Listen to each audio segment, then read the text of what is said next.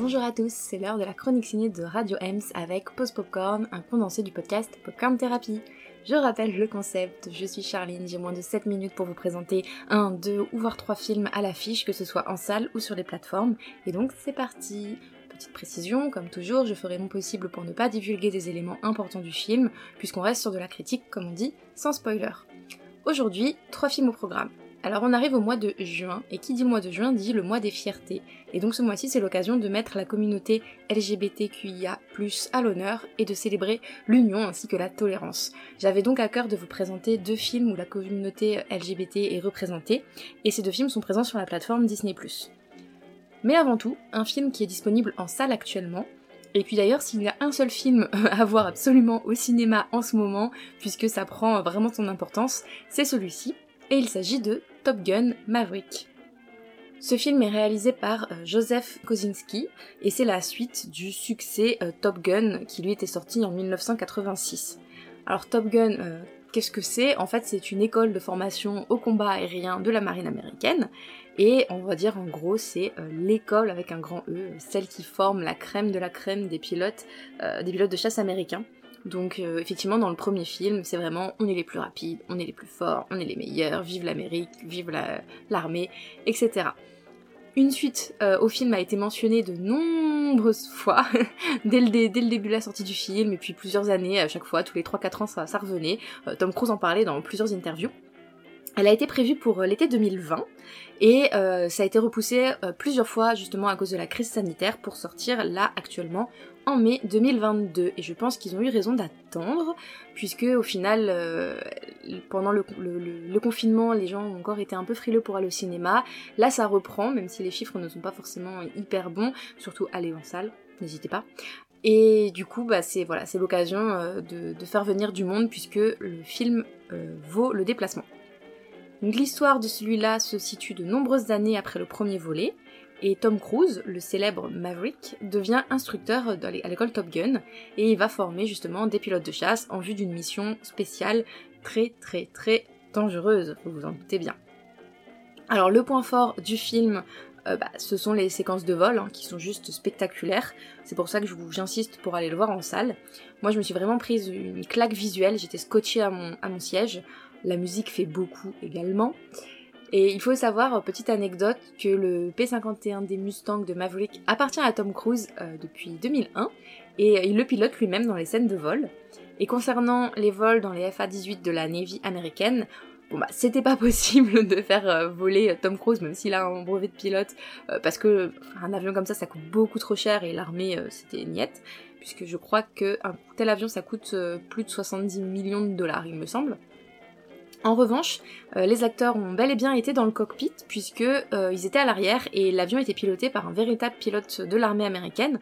Et en fait, ça explique mais totalement le réalisme de ces scènes. Lorsqu'on voit la tête des personnages lors des sessions de vol, ils se prennent vraiment la vitesse en, plein, en plein fouet et, euh, et c'est assez impressionnant, faut l'avouer. En tout cas, personnellement, j'ai trouvé que la magie du Top Gun original était toujours présente. Le film d'ailleurs joue à fond sur la carte nostalgie, mais ça fonctionne. J'avoue que le scénario est quand même assez convenu. Euh, on y retrouve quand même quelque chose de réconfortant, hein, donc euh, c'est pas c'est pas négatif. Euh, on y retrouve toutes les clés du, premier film, donc les hommes torse nus qui vont disparaître sur la plage, l'amour de l'Amérique, le sens du sacrifice, etc.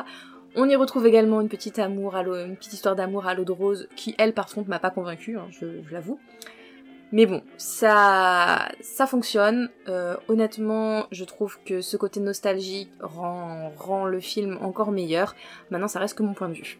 Par contre, Top Gun 2 est quand même plus moderne, euh, je trouve, ce qui fait du bien, parce que même si je reste une fan du premier film, certains clichés sont assez durs à regarder de nos jours. Donc euh, là-dessus, il y a eu un effort de fait. Donc voilà, vous l'aurez compris, je le conseille fortement, euh, même si vous n'avez pas vu le premier, puisqu'au final le film peut quand même se suffire à lui-même. Après je pense que c'est surtout les fans de la première heure qui, auront un attachement particulier euh, à ce dernier. Alors on va passer aux deux films spéciaux pour le mois des fiertés. Et pour le premier, il s'agit de Crush, sorti le 29 avril 2022 directement sur la plateforme Disney+. Donc il a été réalisé par euh, Kristen King et Kazi Rackman. Euh, c'est une histoire, alors on va dire très simple, hein. c'est un triangle amoureux, et on a une fille qui doit choisir entre deux autres filles. Voilà, pour ne pas en dire plus. Personnellement, j'ai beaucoup aimé l'ambiance de ce film qui est très feel good. C'est alors le vrai teen movie américain, donc faut aimer ce genre. Sauf que dans ce cas précis, voilà, on a une histoire euh, d'amour queer entre euh, deux femmes. Et du coup, j'ai effectivement dans le collège, on a beaucoup d'élèves qui sont ouvertement queer et c'est pas du tout présenté comme un obstacle ou une différence. On ne parle pas du tout de leur difficulté à, s'adapter, à, s'accepter, euh, à faire leur coming out. Pas du tout. Là, c'est comme si, comme, la société devrait l'être en fait. c'est normal et voilà. Euh, c'est une comédie donc romantique avec tous les codes de celle qu'on a l'habitude de voir. Euh, voilà, donc ça doit être vraiment euh, quelque chose qui vous parle pour pouvoir le voir. Et en tout cas, moi je trouve ça génial qu'il y ait ce genre de film puisque la représentation est importante, surtout à cet âge-là.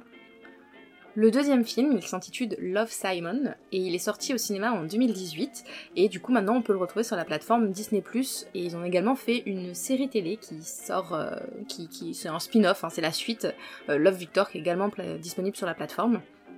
Donc ce film il a été réalisé par Greg Berlanti avec Nick Robinson qui joue du coup Simon, mais également euh, deux acteurs très connus qui interprètent ses parents, c'est Jennifer Garner et Josh Duhamel. Donc c'était important de, les mentionner parce que effectivement on les connaît quand même bien et je trouve ça top qu'ils soient dans, ce genre de film un peu différent de ce qu'ils ont l'habitude de faire. Puisque là c'est vraiment une comédie romantique. Enfin je dis ça mais Josh Duhamel est pas mal pour les comédies romantiques quand même. Hein.